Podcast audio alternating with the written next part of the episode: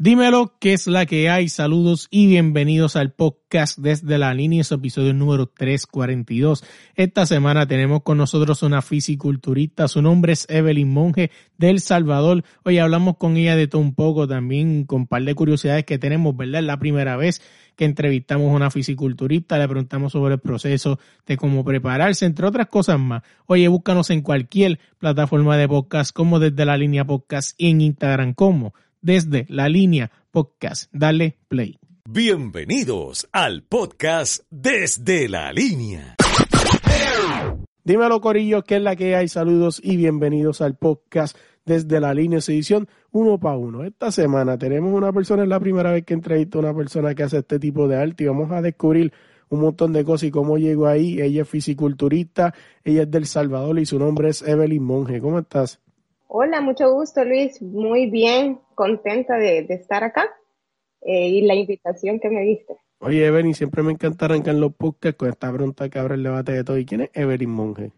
Bueno, ¿quién es Evelyn? Yo soy de El Salvador, como bien dice, yo, yo nací acá, vivo acá también, eh, tengo 31 años, eh, realmente soy realmente una persona bastante normal, llamémoslo así. Eh, me gusta, pues tengo un trabajo, un trabajo de 8 a 5, como la mayoría. Eh, y pues parte de, yo le llamo mi segundo trabajo, ser físico-culturista. Eh, pues estoy casada, tengo dos perritos y, básicamente eso soy yo. Oye, Evelyn, este, hablando un poco, habla un poquito de, ¿Qué fue, ¿Cuál fue ese clic? ¿Qué te dio con, ser fisiculturista? ¿En algún momento practicaste algún otro deporte antes de llegar aquí? Eh, ¿Y qué fue eso que te, que te picó la curiosidad para empezar en este mundo? Fíjate, Luis, que yo realmente ya llevo, eh, yo comencé a ir al gimnasio, la primera vez que fui al gimnasio fui con mi hermano, eh, por ahí estamos hablando de hace bien unos 15 años, por ahí. Eh, y ahí no hice clic realmente. Eh, yo, yo hice un gimnasio, como te digo, solo por, por bueno, por ver qué, qué se podía hacer ahí. Luego realmente no fue mi pasión, yo dejé de ir y um, realmente regresé ya cuando estaba en la universidad, pues para uno mantenerse, realmente a mí siempre me ha gustado mantenerme sana, ¿verdad? Principalmente y, y también verse bien, ¿para qué te voy a mentir? Eh, el físico-culturismo me comenzó a gustar cuando fui a una competencia solo para, para ver de, espectador.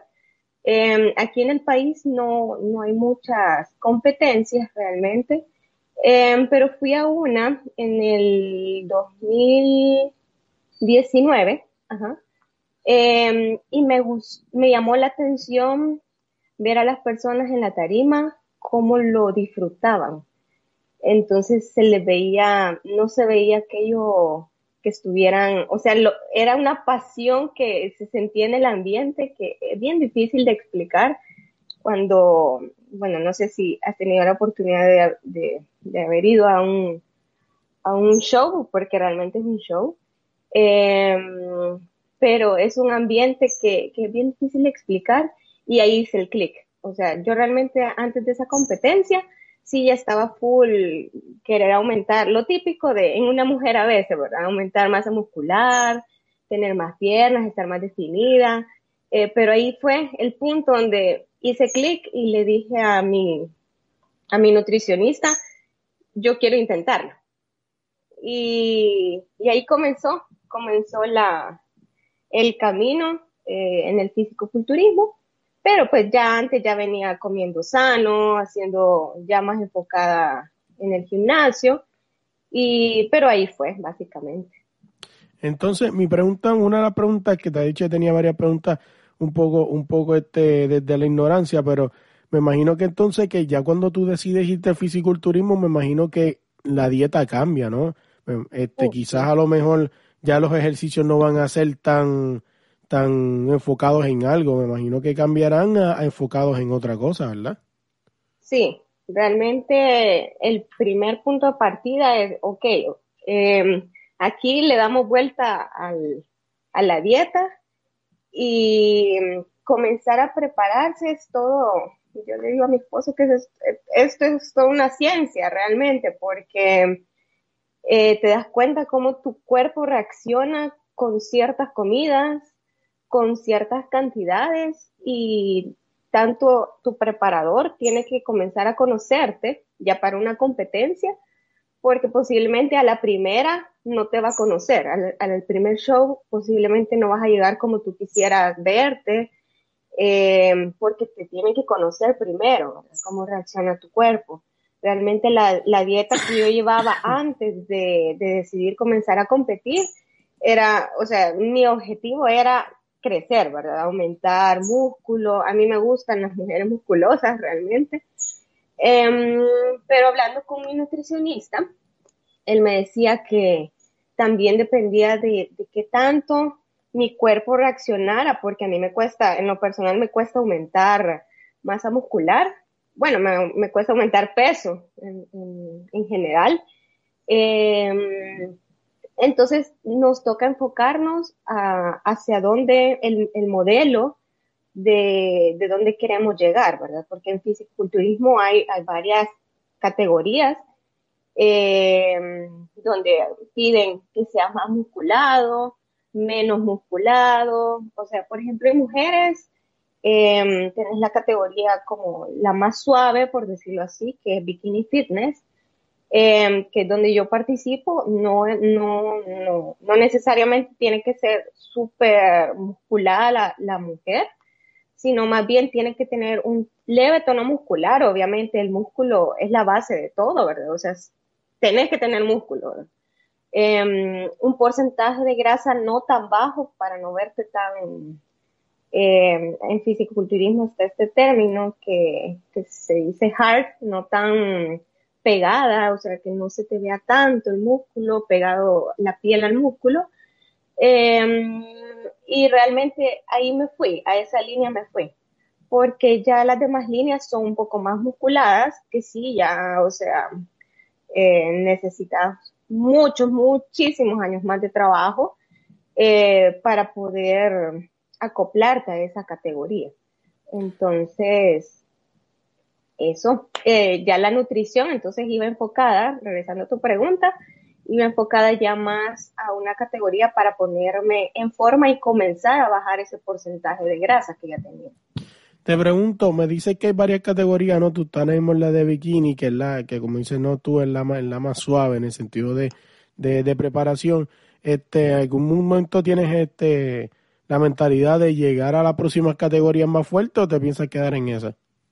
Sí, realmente, bueno, yo compito en la liga que hay ya en Estados Unidos, realmente nace de, la NPC, se llama, de la um, Pro League. Em, la siguiente categoría en mujeres, que realmente a mí esa es la que mm, siempre me, me ha gustado y más me ha llamado la atención, se llama figura. Eh, es una categoría donde pues, tenés que tener un balance muscular tanto de tu zona superior como de tu zona inferior con un desarrollo muscular mucho mayor a, la de una bikini. Entonces, sí, en algún futuro eh, le vamos a ir apuntando a eso, pero por el momento, pues realmente estoy contenta también con bikini, ¿verdad? O sea, yo aprendí a amar la categoría y también me gusta. Entonces, también siento importante conocer de otras categorías, ¿verdad? Antes de, seguir trabajando para llegar a la que realmente siempre me llamó la atención. Otra de las preguntas que tengo es que, bueno, una pregunta no es más que todo una observación que vi en tu página de Instagram cuando estaba pues estudiándote, ¿no? Para prepararme para esta entrevista, me di de cuenta que tú llevas, tú llevas una, podría decir una bitácora, ¿no? Creo que es la palabra correcta de tu transformación. O sea, hay fotos de ti desde que, desde que empezaste, cómo tu cuerpo ha ido cambiando paso a paso, paso a paso a paso, hasta donde llega hoy día.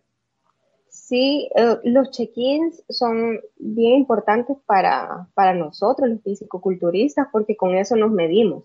O sea, no es que tanto cuánto pesas, cuánto es tu porcentaje de grasa, sino que es un deporte de cómo te ves. Es un deporte bien visual que a la hora de un show no, o sea, no te van a preguntar, ah, llegaste al, peso, no, o sea, es bien diferente a, otros deportes que tenés que dar un peso. Pero mm, en, este deporte, más en el de mujeres, en el fisiculturismo de mujeres, no va por peso, sino que vas como te ves. Entonces, es un poco, no, no digo engañoso, pero sí son cuerpos que, que también en el show tú los ves de una forma y posiblemente al día siguiente o a la semana siguiente los ves completamente diferentes, pero porque también la alimentación y también el, protocolo, llamémoslo así, para llegar al show eh, es bien puntual eh, para llegar al punto, al punto eh, justo para una competencia. Entonces, los check-ins, bueno, yo personalmente eh, los hago semanales eh, y con eso voy teniendo un parámetro para comparar cómo estuve la semana pasada versus la semana actual, ¿verdad? Entonces, y eso te da también hincapié para, para ver qué mejorar, qué trabajar esta semana y, y así. No, me parece interesante. Hablando del show, tengo varias preguntas antes de, de, de, o sea, sobre el show, ya estando allí, pero ¿te acuerdas de esa primera competencia de todas? Esa primera, primera de todas, ¿y cómo fue? Sí, eh, yo siempre la, la, voy a atesorar. Eh, la primera competencia fue acá en, mi país. Como te digo, acá no, no hay muchas competencias. Yo no, no soy de la Federación de, de Fisicoculturismo, eh, sino más bien voy apuntándole a la liga que te mencioné. Em, fue, o sea, para mí fue una experiencia a la vez con miedo, pero a la vez eh, ansiosa de ver si me iba a gustar o no. O sea, porque creo que como primer competidor, lo primero que decís, bueno, ya estoy en estas, si me gusta, pues sigo y, si no me gusta, pues gracias por participar. Eh, pero fue una experiencia que uno no sabe lo que hay detrás de, un, de una competencia, del show, del día del evento.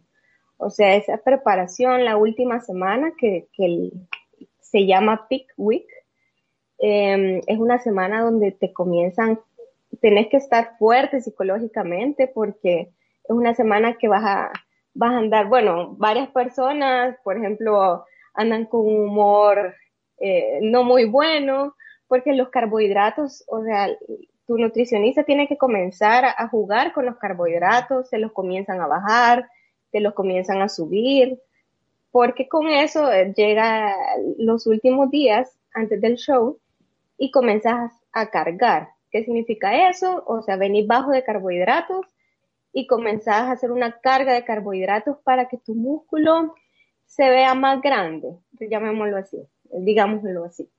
Eh, por eso te digo que es bastante visual también, porque cuando, o sea, si por ejemplo eh, tú dejas de comer carbohidratos, bueno, no dejar de comer porque eh, siempre se come, obvio, pero si comenzás a bajar la ingesta de carbohidratos viniendo de una ingesta bastante alta, cuando tu cuerpo lo, lo recibe, recibe una ingesta mucho mayor, o sea, créeme que, es increíble. Yo, yo me admiré, me sorprendí cómo el cuerpo, cómo mi cuerpo reaccionaba a esos estímulos pues tan pequeños, por decirlo así, que es la, comida, ¿verdad? O sea, uno no, tiene mucha conciencia eh, de las cantidades a veces, pero cuando yo en esa semana antes de la primera competición eh, me comenzaron a jugar con esas cantidades, o sea, el cuerpo iba reaccionando de una forma que yo me quedé sorprendida porque era algo nuevo para mí.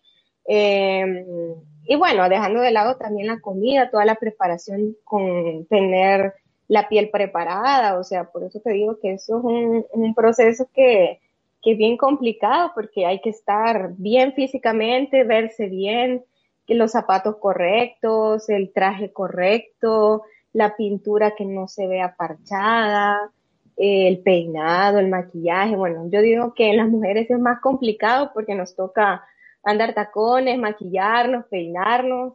En cambio, pues los hombres físico-culturistas, más que todo, pues obviamente la dieta, eh, pero pues no, no andan en, no andan en, no tienen zapatos, pues no se tienen que maquillar, solo pintar. Eh, pero sí a nosotros nos toca el bikini, los zapatos, los, todos los accesorios. Entonces, atrás es un gran trabajo. Habla, hablar de la pintura y quiero llegar ahí, ¿no? Porque pues, este, esta es otra pregunta un poco ignorante, ¿verdad? Para la persona que no está escuchando. Pero, ¿qué es lo que, qué es lo que ustedes usan en su cuerpo? ¿Algún tipo de bronceado que ustedes toman o un tipo de, de, de, pintura que se ponen y al final, pues, este, ¿qué es lo que, qué es lo que buscan, ¿no? Con ponerte esta pintura en el cuerpo.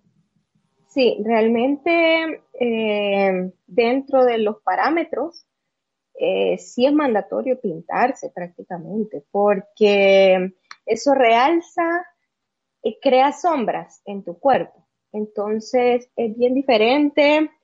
Eh, bueno, hay bastantes eh, marcas de pinturas que se dedican, perdón, empresas que se dedican a, a crear pinturas para los shows, porque como te digo, en Estados Unidos esto esto ya es un, es un gran negocio realmente. Eh, se dedican a eso y se dedican a ir a pintar a los eventos a los, a los atletas, pero pues sí, eso tiene un costo bastante elevado, pero si tú lo quieres hacer por tu cuenta, también esas empresas venden el kit para hacerlo tú mismo. Entonces un auto bronceado que realmente lo, que te va a servir es para eso, resaltar los músculos como se te va a impregnar en, la formación de los músculos, eso va a crear unas sombras y ya en el show, con las luces del show, porque son luces súper fuertes que, te pegan justo en los, en tu cuerpo, entonces ya la pintura ya está diseñada para que a la hora que le dé la, la luz, realce y a eso se le agrega, antes de subir al escenario, te colocan glaze, te colocan eh, un, brillo, también es especial, eh, para que te lo coloquen en las zonas donde más necesitas un realce. Por ejemplo, nosotras en bikini, pues nos los colocan en la parte de los hombros, en la parte de los glúteos, en la parte de los femorales y un poquito en, las abdominales y en los cuádriceps. Entonces, no es que todo salga brillante, ¿verdad? sino que solo en los músculos donde necesitas ese realce.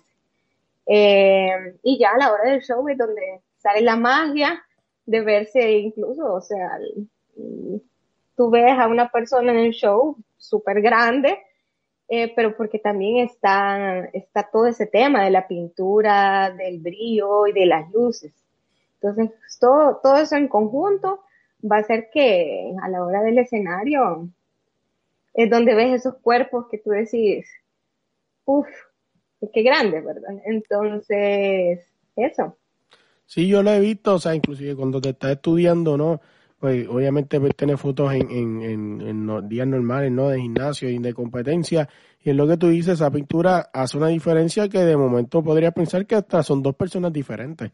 Sí, que es algo, que es algo súper interesante. Oye, tengo dos preguntas más y te dejo ir. Hablamos un poco, ¿hay algún mito que la gente que no está en este mundo tenga de, la, de las personas que hacen fisiculturismo? O sea, algo que haya escuchado que te dice, para nada real. Eh, yo creo que la, mayoría de lo que se habla es cierto. Eh, sin embargo, creo que del que he escuchado que que yo digo que hasta que alguien está inmerso en este deporte, eh, eso no es tan real. Por ejemplo, cuando ven a una persona y dicen, no, esta persona está así de grande o así, está así de marcado solo por, por la farmacología que usa o por los suplementos que usa. Entonces, realmente necesitas de, de suplementarte para, para estar en este deporte pero no solo por tomarlos te vas a hacer así. Claro, tienes que ir a meterle al gimnasio. hay un, un, trabajo atrás de eso que, que, o sea, cuando yo escucho decir, no, eso solo por todo lo que se toma o por todo lo que se inyecta, ¿verdad? Está así, ¿no? O sea, nada te va a hacer efecto si, si no haces nada atrás para trabajarlo, ¿verdad? Entonces, yo creo que ese es uno de los mitos más que, he escuchado y lo cual no, no, no es verdad. No, y no solamente eso, que viene de la ignorancia siempre, y ha escuchado bastante y es algo como un poco tonto, ¿no? Es como decir, como las personas que, que supuestamente usan asteroides en la pelota, sí, caballo, usted se puede meter asteroides, pero si usted no tiene el talento para darle esa bola, no va a pasar nada. Exacto. es lo mismo allá, o sea, si tú te puedes, tú te puedes inyectar lo que sea, pero eso no significa que yo me voy a inyectar hoy este algo en, en los bíceps, los tris y mañana voy a amanecer como Arnold Schwarzenegger, eso no va a pasar. sí, exacto. O sea, oye Evelyn, ahora sí para dejarte ir, cuéntame un poquito qué proyecto tienes en mente. Sé que hablar de proyectos ahora mismo en el 2022 está bien difícil con todo el COVID, pero ¿qué tienes por ahí en la mente? Pues realmente, eh, gracias a Dios, todavía no han cerrado ningún show. Eh, ya el, calendario de shows está para, para este año.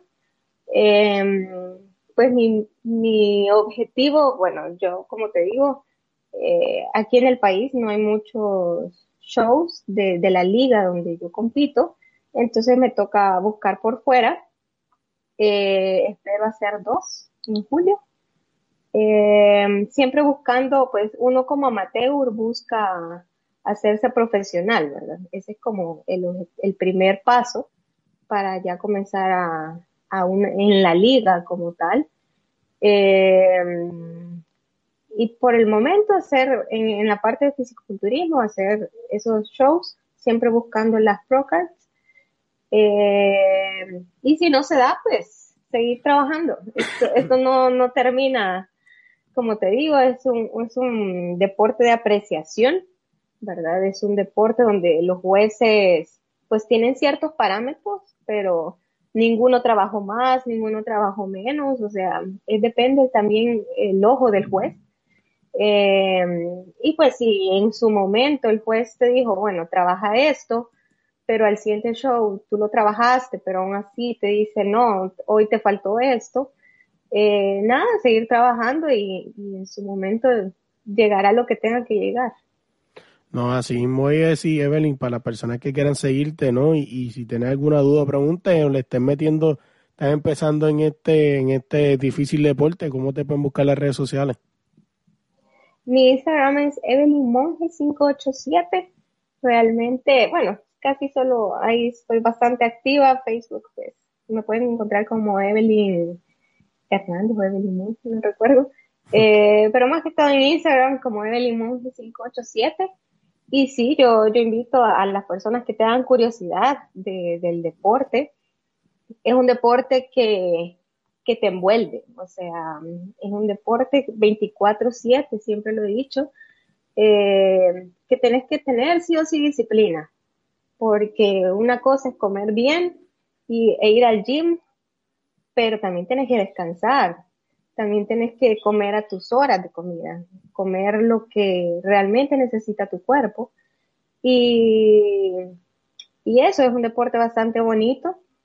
Eh, posiblemente uno deja de salir que, a fiestas y demás, porque pues también tienes que estar enfocado físicamente y psicológicamente. Eh, pero sí es un deporte súper bonito que, que yo siento que nunca termina realmente termina hasta cuando tú decís, no, esto ya definitivamente no es para mí. Eh, pero es complicado también porque uno le, le, le, agarra tanto amor a esto que, que uno ya lo hace en automático.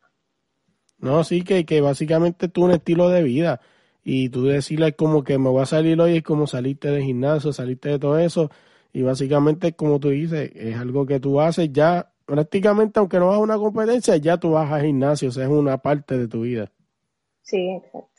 Gracias por llegar hasta aquí, hasta el final del podcast. Primero que todo, quiero darle las gracias. No recuerda darle like, darle share, compartir este podcast con todo el mundo, dejarnos cinco estrellas en Apple Podcast y ahora en Spotify. También seguirnos en Instagram como es de la línea podcast. También quiero darle las gracias a nuestros patrocinadores Deporte Rey y Camisetas. Si quieres buscar la camisa más brutal de Cristiano, de Messi o de cualquier club del mundo o país, eh, búscalos allá en Instagram como Deporte Rey y Camisetas. Oye, gracias de verdad por el apoyo. No me puedo ir sin darle las gracias. ¿Viste el nuevo logo del podcast? ¿Verdad que está lindo? Eso lo hizo la gente de AG Artists. Búscalos así mismo en Instagram, AG Artists Puerto Rico. También les recuerdo que si nos quieren apoyar nos pueden buscar en patreon.com slash de la línea podcast. Allá van a tener mercancía exclusiva de nosotros, van a ver algunos de estos podcasts en video. También podrán ver los podcasts adelantados, escuchar los podcasts adelantados. También vamos a tener un par de cosas por allá que solamente van a entrar en Patreon. Así que búscanos con patreon.com slash desde la línea podcast. Y por último y no menos importante, lo dejamos con la canción del final, Mi historia entre tus dedos, con Débora Brun. Búscala en cualquier plataforma de música como Débora Brun y en Instagram como Debbie Brun.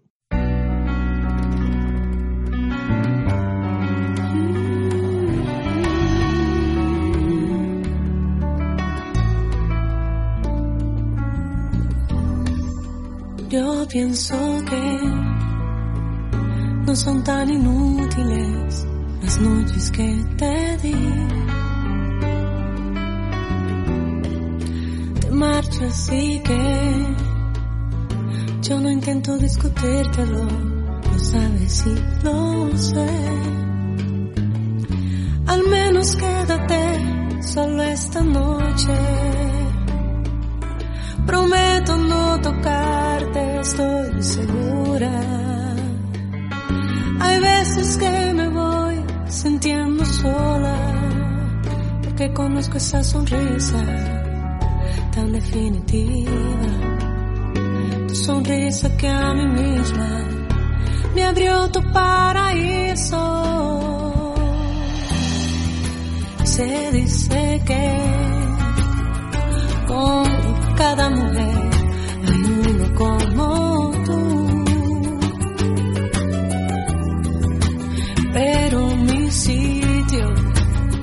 luego paras con alguna, igual que yo, mejor lo dudo, porque esta vez agachas la mirada,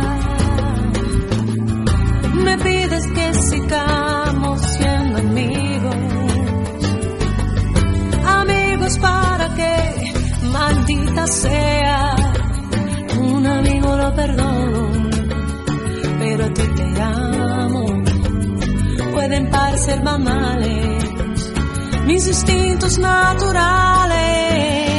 Y hay una que yo no te he dicho aún,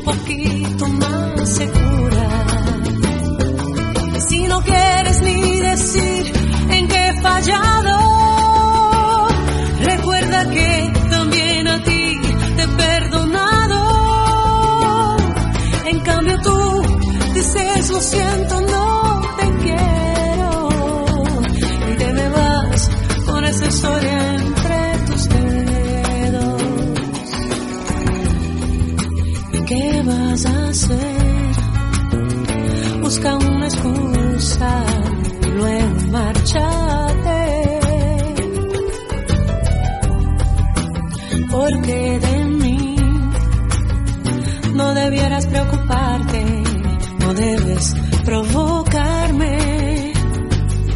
Que yo te escribiré un par de canciones tratando de ocultar mis emociones, pensando pero poco en las palabras, te hablaré de la sonrisa tan definitiva,